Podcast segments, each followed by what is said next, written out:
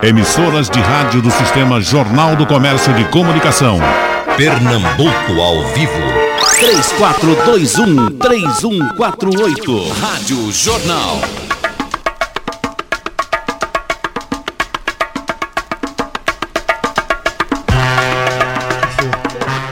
Doutor, doutor Zé Paulo está falando aqui sobre enterros. Então, qual foi o enterro foi mais gente? O A, enterro. a impressão que eu tenho é que teria sido o Alcindo Não, Teixeira não. O, ou o, Marcos Freire, não o- foi? nenhum dos três, dos dois. O, o, o maior número de presentes foi Agamenon Magalhães, que era governador. O segundo é inacreditável, é Jordão Emereciano, que não tinha, nunca foi pessoa pública, nada. E o terceiro foi Alcides Teixeira, da vovozinha. O de Os Alcides. três, os outros O de muito Marcos depois. O de, o de, o de, Dom Helder, o de Chico Marcos Sainz também foi muito movimentado. Eu, eu, impressionante. Esses três foram os Eu fui, eu fui pro cemitério e, e, e, e, e vinha aquele rolo de senhoras assim, velhinhas ali de Santo Amaro e eu perguntava por que, que a senhora a senhora- a senhora conhecia? Ele disse, não, mas está todo mundo vindo. Ela ia também. O de Eduardo foi muita gente também. Foi, mas os outros todos foram menos. Eu estava contando uma história, Geraldo, para aproveitar a embalagem. Milô Fernandes fez 70 anos de idade. Aí toda vez que ele fazia aniversário, o pessoal vinha. Vinha Paulo Franco de Nova York, vinha Zé Aparecido de Lisboa, todo mundo, eu ia, todo mundo se encontrava. Aí ele virou-se. Mais velho do que ele só tinha Fernanda Montenegro lá na reunião. Ela disse, Olha, fez uma cara de triste e disse, considerando as nossas idades, estou muito agradecido a vocês, porque esse evento não vai se repetir muitas vezes mais. Aí todo mundo, para com isso, Milo, etc. Não, quero- isso é verdade. Agora, eu quero dizer a vocês o seguinte: quando o último de vocês morrer e eu tiver que comemorar aniversário sozinho, eu quero dizer que vou ter muita saudade de vocês. o caso, quando o último de nós, nós aqui morrermos, eu vou ter uma saudade de você. Olha, Fernando Montenegro está vivo até hoje. Está vivo até hoje. Giraldo está o vivo. nosso debate de hoje eh, se inspira justamente numa crônica do Dr. Zé Paulo Cavalcante no Jornal do Comércio, O Futuro da Informação. Eu, por coincidência, o- o- nesse momento está havendo um, um evento eh, festejando o Jornal do Comércio em Brasília, muito bem, muito movimentado, tem mais de 60 pessoas, deputados inscritos que vão discursar, no momento que estamos tratando de informação, eh, se comemora também os 100 anos do, do Jornal do Comércio. Então vamos começar como historiador, professor Sandoval. Bora. A gente vem de lá até aqui. Como Vamos foi, embora. como foi a informação até esses até a chegada do começo desses 100 anos, depois desses 100 anos e como é que vai ser no futuro. Nós vamos ter tempo aqui para Geraldo, digerir. é, a informação acompanha o ser humano. Nós temos 3 milhões de anos de informação.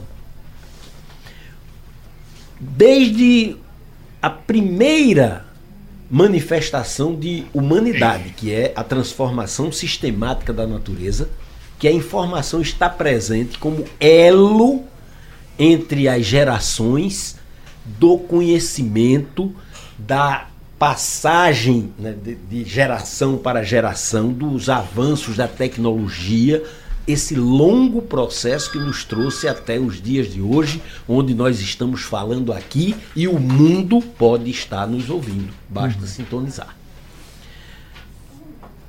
Cada época tem as suas soluções de comunicação. Então, na verdade, eu estava refletindo de madrugada né, sobre, sobre o debate, tentando organizar algumas ideias. É, eu lembrei e fiquei rindo comigo mesmo. Como as pessoas é, se às vezes dão pompa e circunstância para tratar de temas como se fossem grandes novidades e que são coisas muito antigas.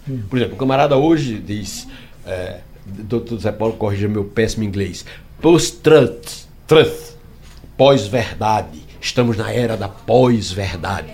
O que danada é pós-verdade? É a mentira. A velha e boa mentira. O velho e bom boato. Nada mais. O que é o fake news? É o boato. É o velho e bom boato. Obrigado, As pessoas morrendo se dão ares de fome. pompa. Não, porque tudo hoje na comunicação gira em torno da produção de conteúdo. E quando não foi? Eu vou dar um exemplo que vai todo mundo ver bem. O que foi a Bíblia se não uma grande produção de conteúdo? O que foi o Código de Hammurabi se não uma grande produção de conteúdo? O que foram as obras dos filósofos? E o que foi mais para trás? A epopeia de Gilgamesh e os registros mais antigos que passavam de geração a geração sequer sem estarem escritos. Eram conteúdos guardados pela memória. A capacidade de informação era a capacidade do grito, do tambor, digamos assim, já não era bem avançada, e do recado. Hoje, a capacidade da informação é instantânea. Até o século XX, e no século XX ocorreu a grande revolução da, atual das comunicações, porque nós tivemos várias. Tivemos a invenção da imprensa de Gutenberg, por exemplo, foi uma revolução das comunicações, guardadas as proporções, maior até do que a, a- invenção da internet e, e- e dos meios digitais de comunicação. A imprensa mudou completamente o mundo na época, como as comunicações fazem parte, não estão mudando o mundo, mas fazem parte da mudança do mundo. Então, qual é a questão que se coloca hoje? A questão que se coloca hoje é a tecnologia quebrou o monopólio da informação que durante boa parte do século XX foi dominante. Ou seja, as pessoas que escreviam diziam o que queriam dizer. É a minha opinião. É a opinião do dono do jornal. É a opinião do dono da rádio. Eu tenho minha opinião e dou minha opinião. Hoje isso mudou. Por quê? Porque você pode dar a sua opinião, mas você tem que dar a opinião que as pessoas estão dispostas a ouvir, porque as pessoas também podem dar a sua opinião. Houve uma massificação da informação. Houve uma disseminação enorme. Então, o que é, qual é a característica da informação hoje? Todo mundo é um comunicador. Todo mundo tem o direito de dar sua opinião. Todo mundo tem o direito de ser seguido. Todo mundo tem o direito de ser ouvido. Não é só Geraldo Freire que tem um veículo poderoso e, evidentemente, é ouvido por 100 mil pessoas por minuto. Outra pessoa na internet pode ser seguida por 20, por 30, mas naquele núcleo ela forma a sua opinião no Facebook, no Instagram, nas, nas suas redes sociais. Então, a comunicação hoje, ela se encontra diz, numa crise, claro. Crise para o historiador é sinal, não é necessariamente ruim, é sinal de que as coisas não vão continuar como eram antes, ou seja, vão surgir novas formas. Alguns veículos de comunicação estão passando por uma crise mais grave, a imprensa escrita. Por exemplo, tradicional, eh, que, que- principalmente os veículos que demoraram a acordar para a realidade, a, a, a entrar na, na era digital, a ver que a, a, a linguagem mudou, que o diálogo, que a expectativa mudou. Estão em, em crise. Em compensação, outros estão em grande expansão. E quem consegue articular isso aí, né, vai eh, conseguindo se manter na crista da onda da comunicação. Tanto quanto os arautos na sua fase, os menestréis na sua fase, lá para trás os escribas no seu tempo. Então, as profissões vão às vezes mudando, desaparecendo, os meios de comunicação vão mudando e desaparecendo, mas isso não deve ser motivo de pânico. Isso deve ser motivo de alerta, isso deve ser motivo de sintonização com a realidade. Eu vou encerrar dizendo o seguinte, Geraldo pensando num futuro muito remoto. Alguém disse, Zé Paulinho certamente sabe o nome, eu não, não me lembro, talvez Milton Friedman, que a longo prazo estaremos todos mortos. Então, a gente tem que discutir o curto prazo, porque a longo prazo estaremos todos mortos. Então, quando estivermos todos mortos, eu já sei, posso dizer, porque aí profecia não é exatamente um bom negócio, mas eu vou arriscar fazer uma profecia, já que nenhum de nós vai estar vivo para conferir. Né? No futuro, a comunicação vai ter um nome: telepatia. Todo mundo vai se comunicar. E até lá, a tecnologia vai encontrar elementos para que você só emita ou só permita que alguém saiba o que você está pensando se você autorizar. Esse, Ainda bem, né, professor? esse é o futuro. Esse, para mim, é o futuro remoto da comunicação. Caminhamos para isso, passo a passo. Tem, tem dois detalhes da, da comunicação passada, professor, que eu só. Claro que o senhor sabe mais do que eu, eh, mas a- o surgimento do rádio portátil foi um, um, um, um bar extraordinário. As pessoas passaram a ter a informaçãozinha no bolso, onde elas estivessem.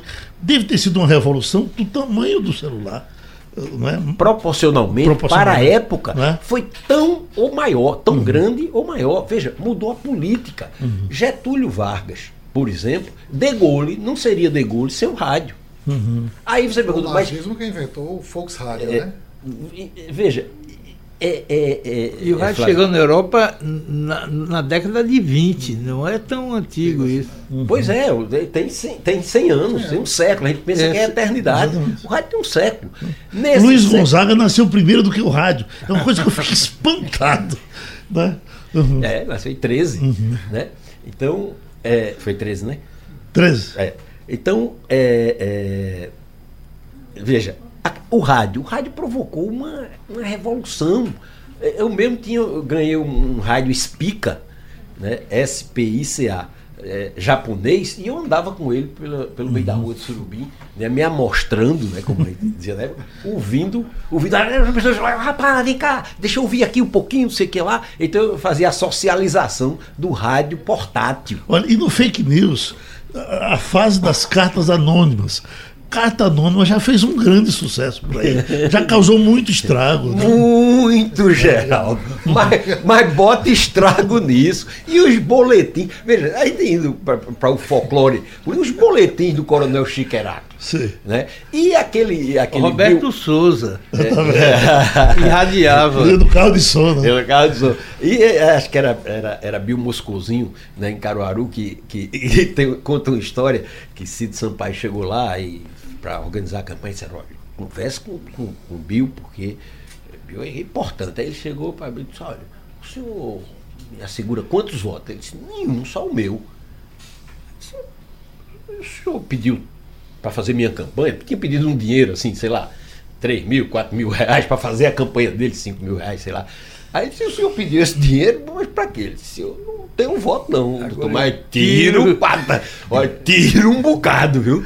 Então, era o, o boateiro, né? Toda cidade de interior, a gente conhecia. Eu tinha o boateiro, tinha o, o, o, o- o leva e traz, tinha o que inventava é, é, coisas sobre a vida dos outros, que botava boletim por debaixo das portas, que infer... Então essas coisas, a fake news é antiga, já. Isso é muito antigo. As pessoas falam, porque as fake news. Mas hoje está ampliado. Mas no tempo em que a cidade era pequena, um boato fazia um estrago muito maior do que uma fake news. E Eu estou me lembrando agora dos ineditoriais de Gil Teobaldo. Você lembra? Do governo Moura Cavalcante. Era um sucesso. Mas, eh, doutor Flávio, vamos nós. Vamos, vamos conversar. Olha, deixa eu. eh, eh, Muito obrigado pelo convite, evidentemente. Bom dia a todos os seus ouvintes. Bom dia, Zé Paulo. Bom dia, Zé Nivaldo. De vez em quando, né, quando eu estava me preparando para conversar hoje com vocês, eu me lembrando da quantidade de vezes que eu vi vaticinário final da informação dos jornais, tal como eles estão hoje ainda estruturados. Né? Eu sou assinante do JC, assinante papel do JC, e não abro mão do meu papelzinho de descer todo dia depois do meu café, descer para pegar meu jornalzinho lá na portaria e ler, às vezes fotografar, recortar um artigo. E, embora podendo ter isso na minha, na minha internet, no meu celular, eu nunca abri o JC pelo celular. Não sei nem qual é o código, a senha que eu tenho que abrir para isso. Prefiro o jornal. Mas eu fiquei me lembrando também do seguinte: é, há, há muitos anos atrás, com o aparecimento da fotografia, se vaticinou o fim da pintura. Depois, com o aparecimento do cinema, se pensou o fim do teatro. Depois, com o aparecimento da televisão, se pensou que o cinema iria se acabar. E o cinema faz um sucesso enorme. Depois, com o aparecimento do, da, do, dos computadores, se pensou que a, a notícia né, veiculada através da, da, da, base física do papel também ia se acabar, ou que o livro iria se acabar. E em, 1900, em 2017, a França teve um dos maiores recordes de títulos publicados 27 mil títulos por ano, no ano de 2017, desde o final da Segunda Guerra Mundial. Então, quer dizer, o, o, jornal físico me parece que todos esses vaticínios, todas essas predições não se confirmaram, pelo menos não se confirmaram da forma como apocalíptica, como algumas pessoas é, é, preconizaram. Eles até estão em crise, né, professor? Agora, os que foram para a internet não, não decolaram. Geraldo, você me permite uma observação? Desculpe, Flávio, desculpe, claro, Zé Paulo. Veja, eu estudei, quando fiz o, o meu mestrado, eu estudei no, Nós somos contemporâneos. Né? É, é, os jornais do século XIX. Geraldo, nasci e morria jornal, feito, feito capim, feito grama. Uhum. Então, esse negócio, a crise da imprensa, a imprensa já nasceu em crise. Alguns conseguiram superar a crise e se tornar duradouros. Uhum. Agora, essa sua informação corrige, porque o New York Times tem 600 mil exemplares de papel, só de segunda a quinta que a edição de sexta, que eles chamam de Weekend Edition, que pesava 11 quilos, essa já vai para a internet. internet. Uhum. Ele tem 600 mil impressos e 3 milhões, milhões. e meio de. Final de semana. Eles querem chegar a 4. De, não, 4 de assinantes. Uhum. Eles se gabam de ter pelo menos um leitor em cada um dos 193 países da ONU.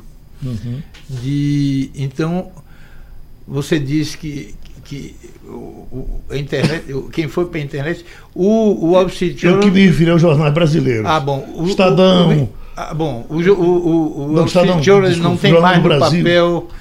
A tendência no mundo é, é que é tão mais simples. É que, uhum. Por exemplo, eu leio o jornal com frequência duas horas da manhã. Se eu for esperar o papel, eu tenho que esperar até sete para... Não, então, essa coisa. Agora, só para lhe devolver a palavra, a coisa mais curiosa é qual é a coluna mais lida do New York Times. New York Times é um jornal do mundo. Quer dizer, um jornal de Nova York pode aspirar a ser lido em 193 países. Um jornal de Recife não vai ser lido em 193 países. Então, é um jornal do mundo. E qual é a coluna mais lida do New York Times? É, obituário. obituário. Obituário. É incrível, né? Quer dizer, continua sendo começamos provinciano. Continua, começamos, portanto, falando. Né, do, e a do, segunda do é casamentos, weddings. Olha, só por isso, é, eu, eu, juro como vou lhe soltar agora, mas eu me lembrando, eu trabalhei com Jota Soares, comentarista esportivo, na Rádio Olinda. Sou náutico por causa dele. E, e a gente tinha uma preocupação enorme, porque Jota Soares, às vezes, náutico. se envolvia com outras coisas e se desatualizava com com relação ao futebol. A gente numa competição do tamanho do mundo, surgindo ali Roberto Queiroz, Ralf de Carvalho, e aí quando eu, já deixava o jornal assim bem fácil para a Jota pegar. A Jota pegava, ia direto para aquela página de mortos. Sim. Aí eu digo, mas Jota, e por que você não lê esportes? Não, não, não. Eu estou vendo aqui se morreu algum amigo meu. mas não, professor Flávio, desculpe. Então, veja, só, só retomar e depois devolver desculpa, o debate. Desculpa. Não, não tem problema, não. É uma, é uma conversa mesmo. É, o segundo ponto que eu gostaria de abordar, Geraldo, é eu acho que a, a, qualidade da informação tem um efeito muito decisivo sobre a qualidade das decisões que nós tomamos públicas, e inclusive individuais.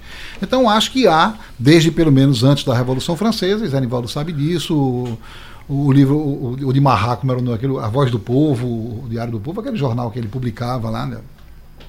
Esqueci o nome, alguma coisa do povo. É, é do povo, né? Depois você um amigo do um amigo do povo, exatamente. E quer dizer, desde então você tem uma relação muito forte entre a informação que é dada e a qualidade das decisões que nós tomamos, tanto pública quanto privadamente. Com essa disseminação das informações, que cada um se acha que ele pode ser autor de uma informação, autor de um fato, ou divulgador de um fato, seja ele verdadeiro ou seja ele falso, criado pela própria imaginação ou pela malevolência de alguém, isso termina por prejudicar a qualidade das nossas decisões. O que significa que não basta a gente ter informação ou apostar no futuro da informação para que a gente possa ter decisões minimamente acertadas no âmbito público ou no âmbito privado. É preciso que mais que a gente pense no futuro da informação, a gente pense também no futuro da formação. A informação é uma massa de dados, de fatos, de eventos, de acontecimentos que podem se acumular em cima da minha mesa, na minha mesa de trabalho, e eu não saber absolutamente nada o que fazer com isso. Como selecioná-los? Como estabelecer um critério minimamente pertinente para que eu possa tomar uma decisão que seja ao mesmo tempo uma decisão cujas consequências morais elas possam ser aceitáveis e do que é que eu vou precisar, de que critérios eu vou precisar para agir racionalmente ou com o mínimo de razoabilidade moral para que eu possa, então, com essa massa de dados que eu recebo todos os dias no meu celular, no meu smartphone, o que é que eu vou fazer com elas? Como é que eu poderei decidir isso se eu não tiver uma formação? E é esta forma, eu como educador, evidentemente, que tenho uma preocupação muito grande, não somente com a massa de informações que nós recebemos, mas com a qualidade da nossa formação e com a qualidade dos critérios que nós desenvolvemos nesta formação para poder fazer decisões minimamente acertadas numa sociedade que ainda se pretende democrática. Então, quando a gente está falando do futuro da informação ou da formação, a gente está falando, na verdade, do futuro da democracia. Veja, eu, claro, deixamos o doutor Zé Paulo para é, ficar mais à vontade no intervalo com ele. É, estamos debatendo o, o, a publicação dele no Jornal do Comércio, mas queria chamar a atenção de outro detalhe que me veio na cabeça. É que a gente que gosta de informação tem a impressão de que todo mundo gosta. E não é verdade. É, é impressionante como tem gente que não quer saber de informação, que não quer saber de nada. Você tem, ainda hoje, nos tempos de hoje, as pesquisas, quando você faz com relação à rádio, por exemplo, você tem 70% que liga para ouvir música. Teve uma pesquisa feita aqui pela empresa. Uh, Adriano fez a pesquisa e ele fazia uma, ele perguntava se você está no trânsito com no engarrafamento e você, você então corre para a informação para saber se, se vai sair do engarrafamento ou você prefere uma música para relaxar? Pois deu a música para relaxar na frente da informação. Que o som local de Brasília, porque o deputado Tadeu Alencar, uh, autor do convite para que. O nome disso é emenda, doutor Zé Paulo? Para para homenagem ao Jornal do é, Comércio. É, deve ser. então, ele, é ele que está discursando nesse momento, convidando as pessoas que estão lá para se aproximarem e acompanhar a, a, a homenagem ao Jornal do Comércio. Deixa eu. Eu estou diante de, de, de, três pessoas que escrevem, que leem, que gostam de escrever. É, e eu tinha uma, uma pergunta para fazer assim. O que você escreveu na vida? As coisas, alguma coisa que você pensou que ia fazer o maior sucesso e não fez. A crônica de Zé Paulo Cavalcante, que fez mais sucesso, qual foi? Era que ele esperava que fosse? Uh, uh, o doutor Flávio Brainer, Zé Nivaldo. Eu queria dizer o seguinte: nos anos 70, mais ou menos, isso é uma coisa que virou atual agora.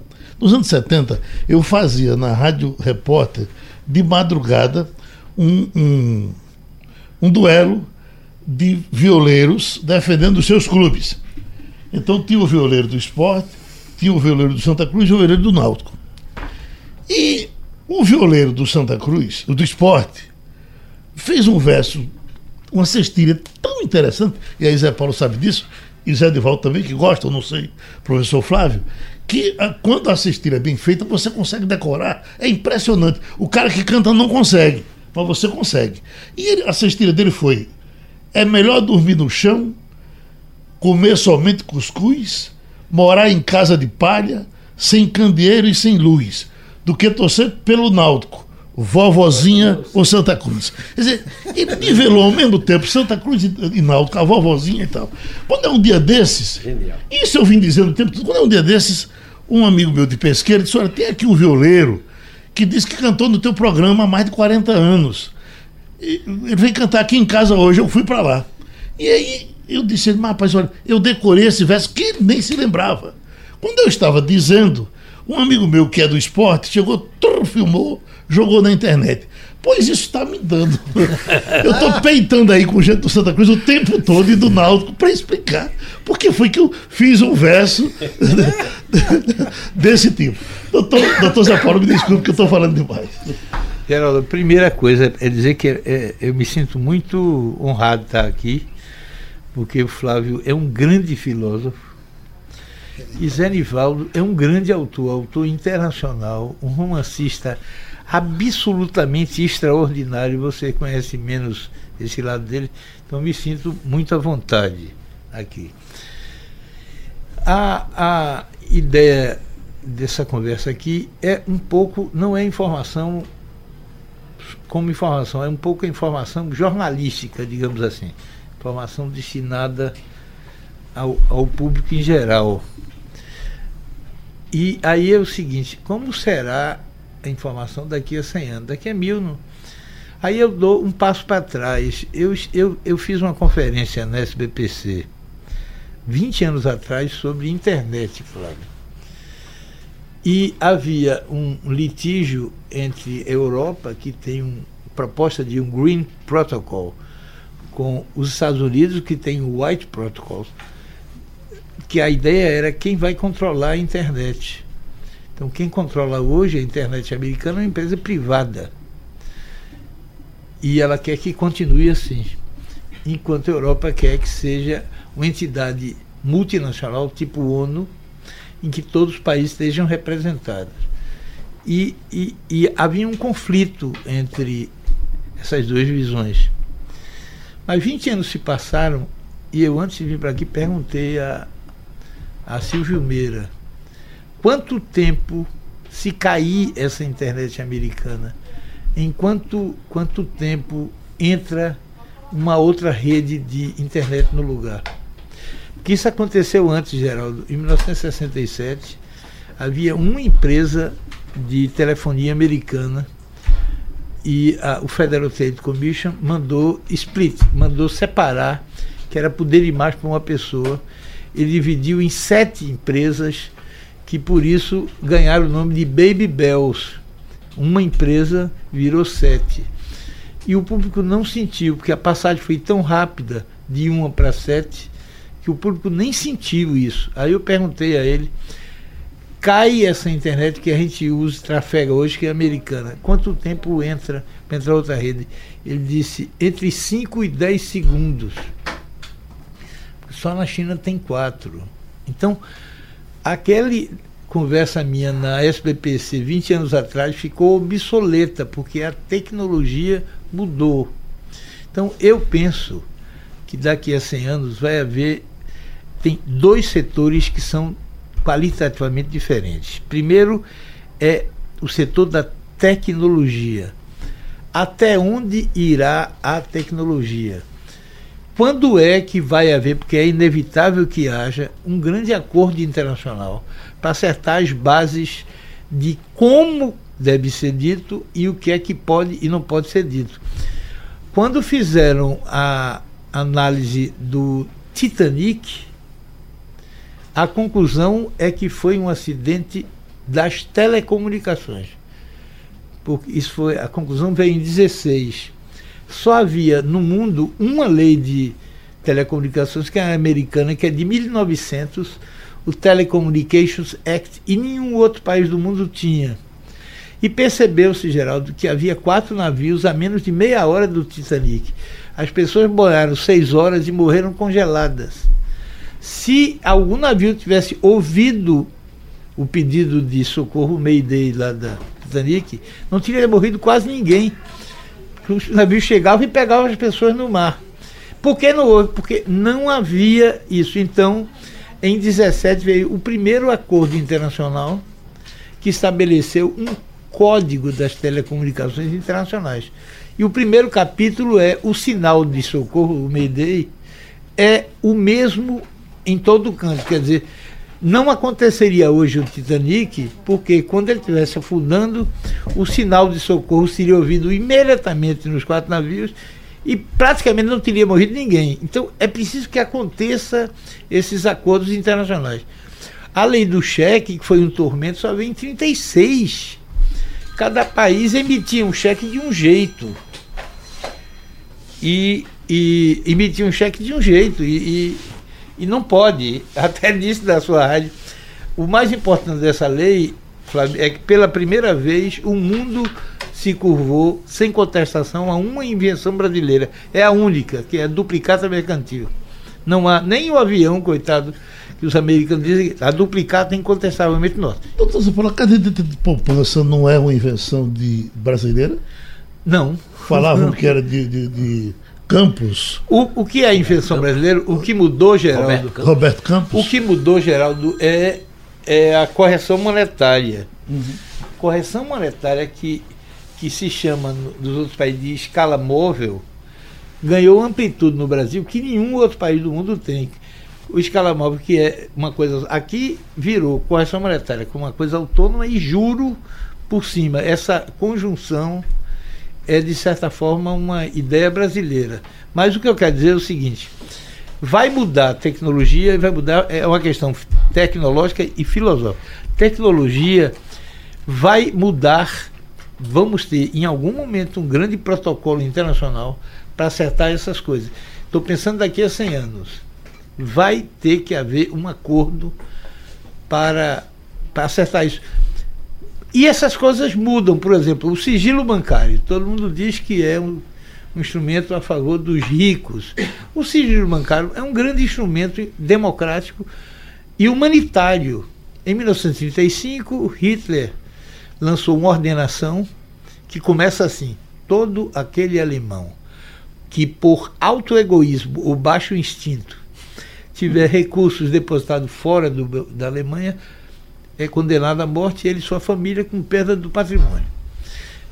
O Hitler tinha uma polícia só dele, uma polícia geral do Estado. G, Geheim Geral Staat do Estado Polizei. Gestapo. Gestapo nunca foi política da Alemanha, é uma política do primeiro-ministro. Polícia do primeiro-ministro. Então o que é que ele fazia? Eles atravessavam a fronteira, depositavam 10 mil marcos na conta de um judeu alemão, pediam uma declaração que o judeu tem aquele depósito. Olha aqui a prova de que ele tem dinheiro na Suíça. Preso o judeu, a família, perda dos bens, inclusive daquele depósito.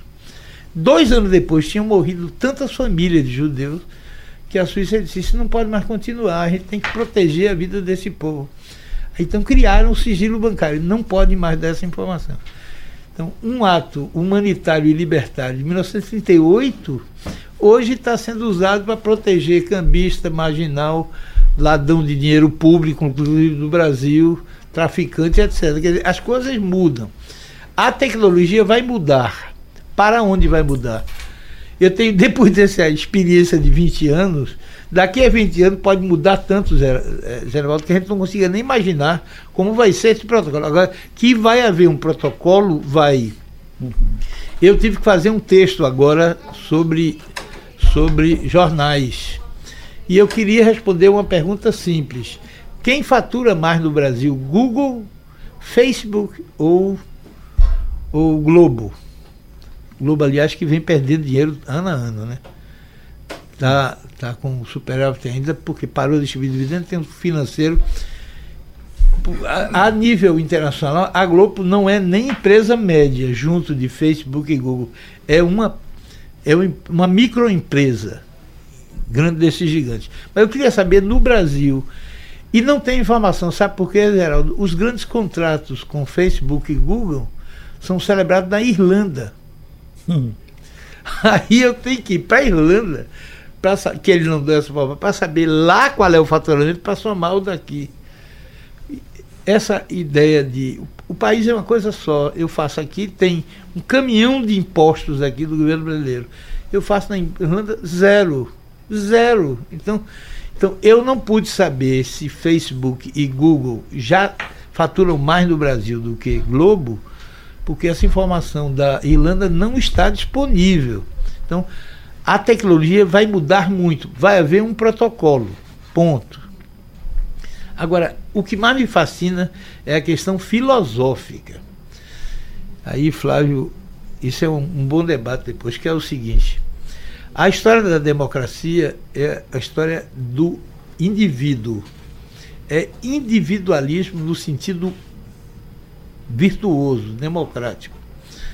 Os, as autocracias caminham para se dissolver na afirmação do indivíduo.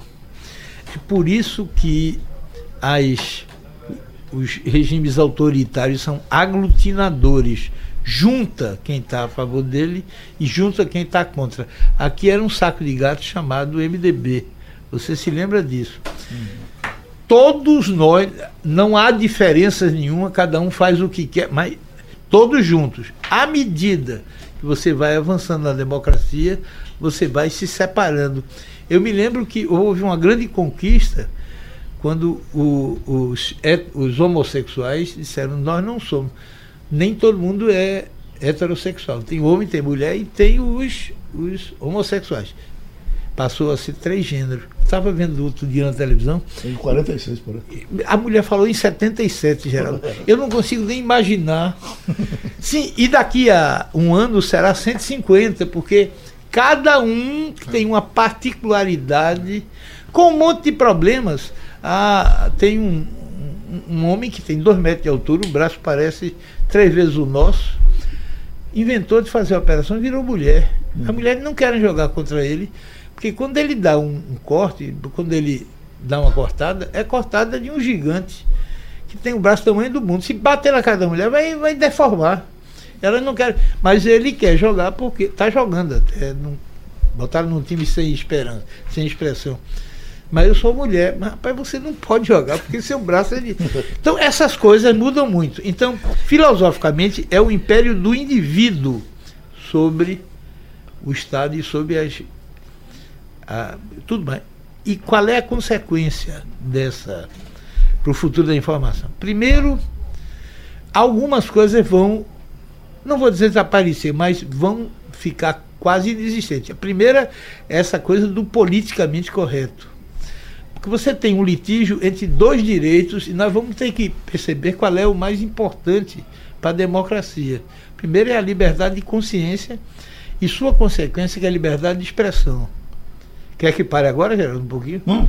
Que é o seguinte.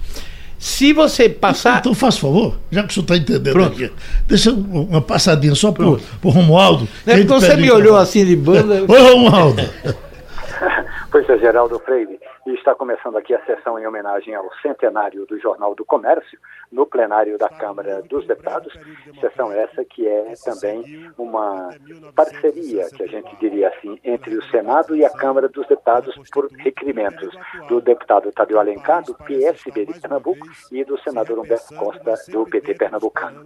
Nesse instante, o presidente da sessão, Tadeu Alencar, está lendo uma carta que foi deixada pelo presidente da Câmara dos Deputados. Rodrigo Maia teve de viagem a Nova York, onde participa de um fórum econômico e deixou aqui uma carta que está destacando o papel do Jornal do Comércio, o papel do Jornal do Comércio na liberdade de expressão e, sobretudo, o papel do JC no desenvolvimento regional. Vamos ouvir um trecho. O Jornal da América Latina está disponível na internet e hoje está presente em todas as plataformas digitais, integrando um sistema que também conta com uma rádio, um canal de televisão, todos comprometidos com os anseios de nossa sociedade cada vez mais plural e complexa.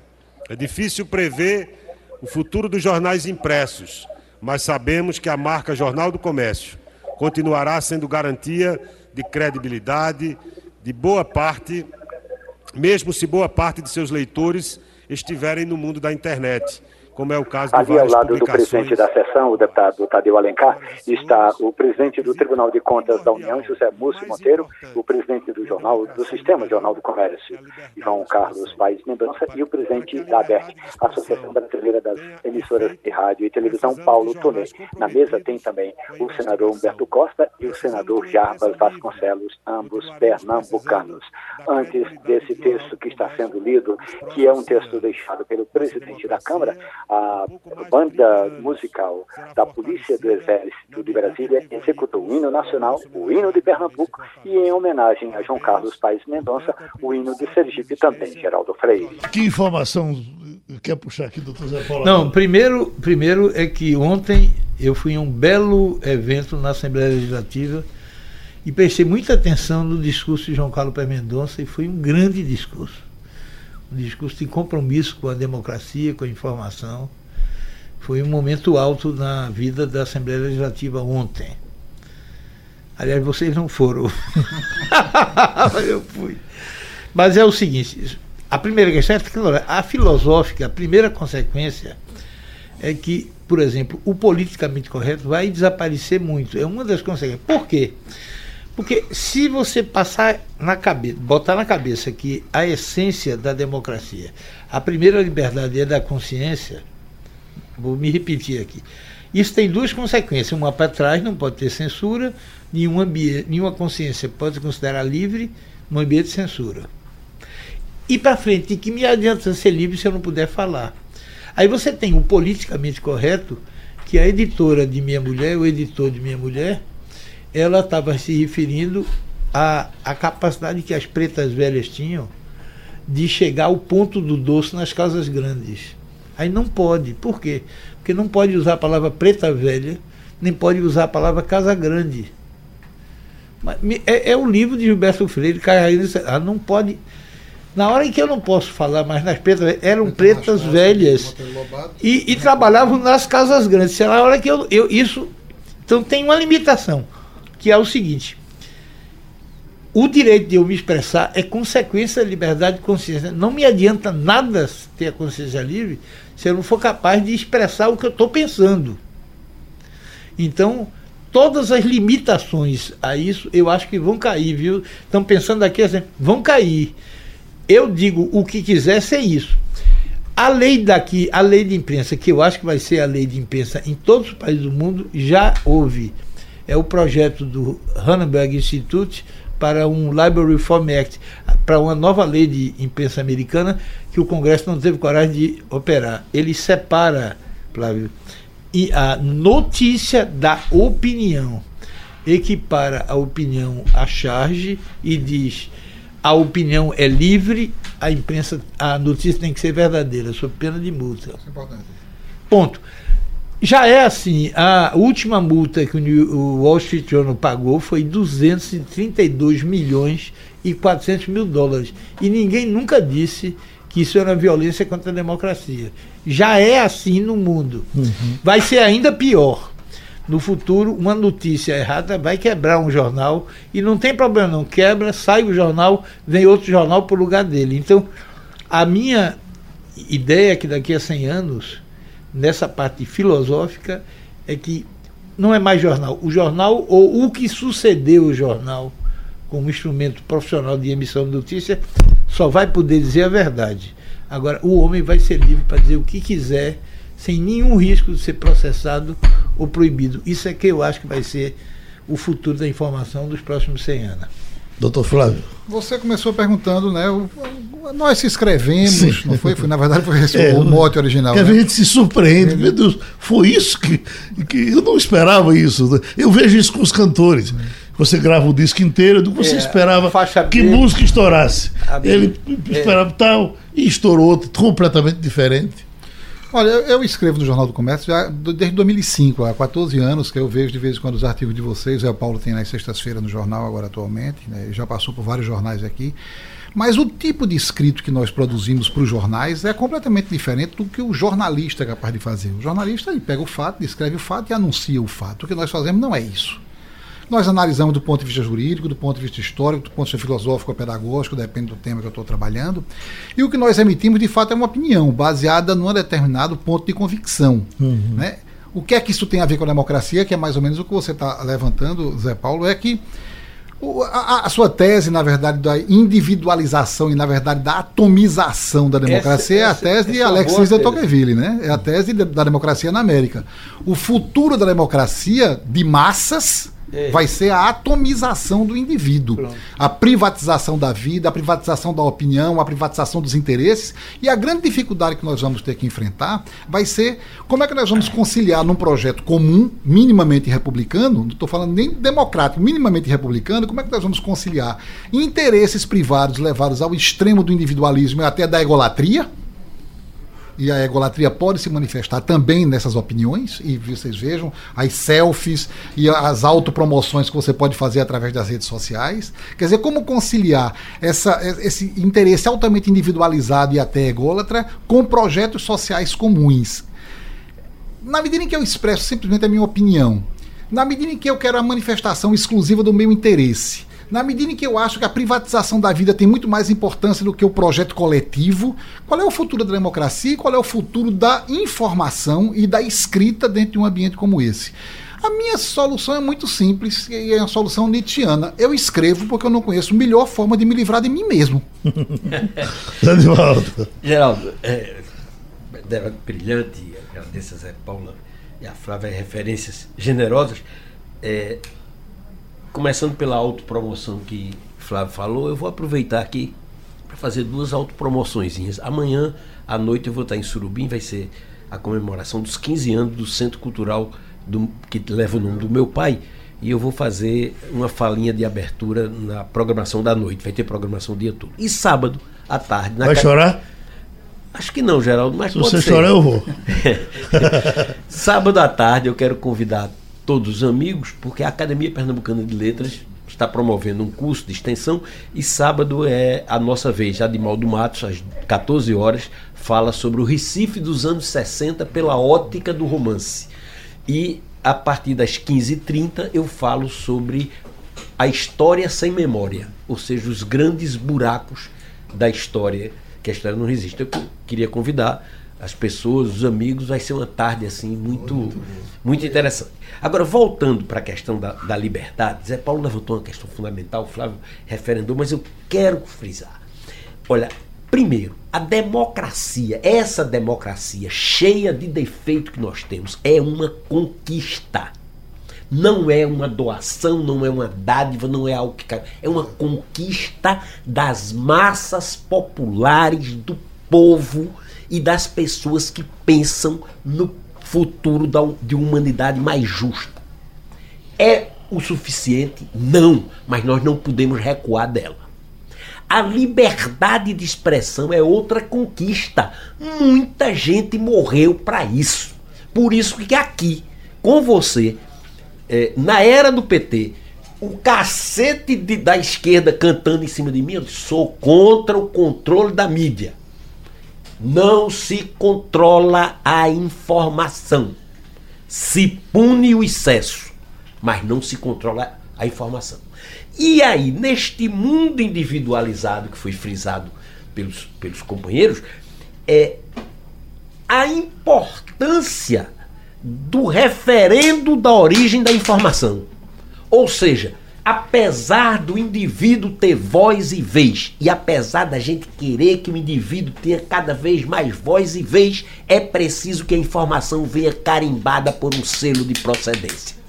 Se deu na rádio jornal não é mentira. É que às vezes o selo é a assinatura de quem dá a opinião. Isso.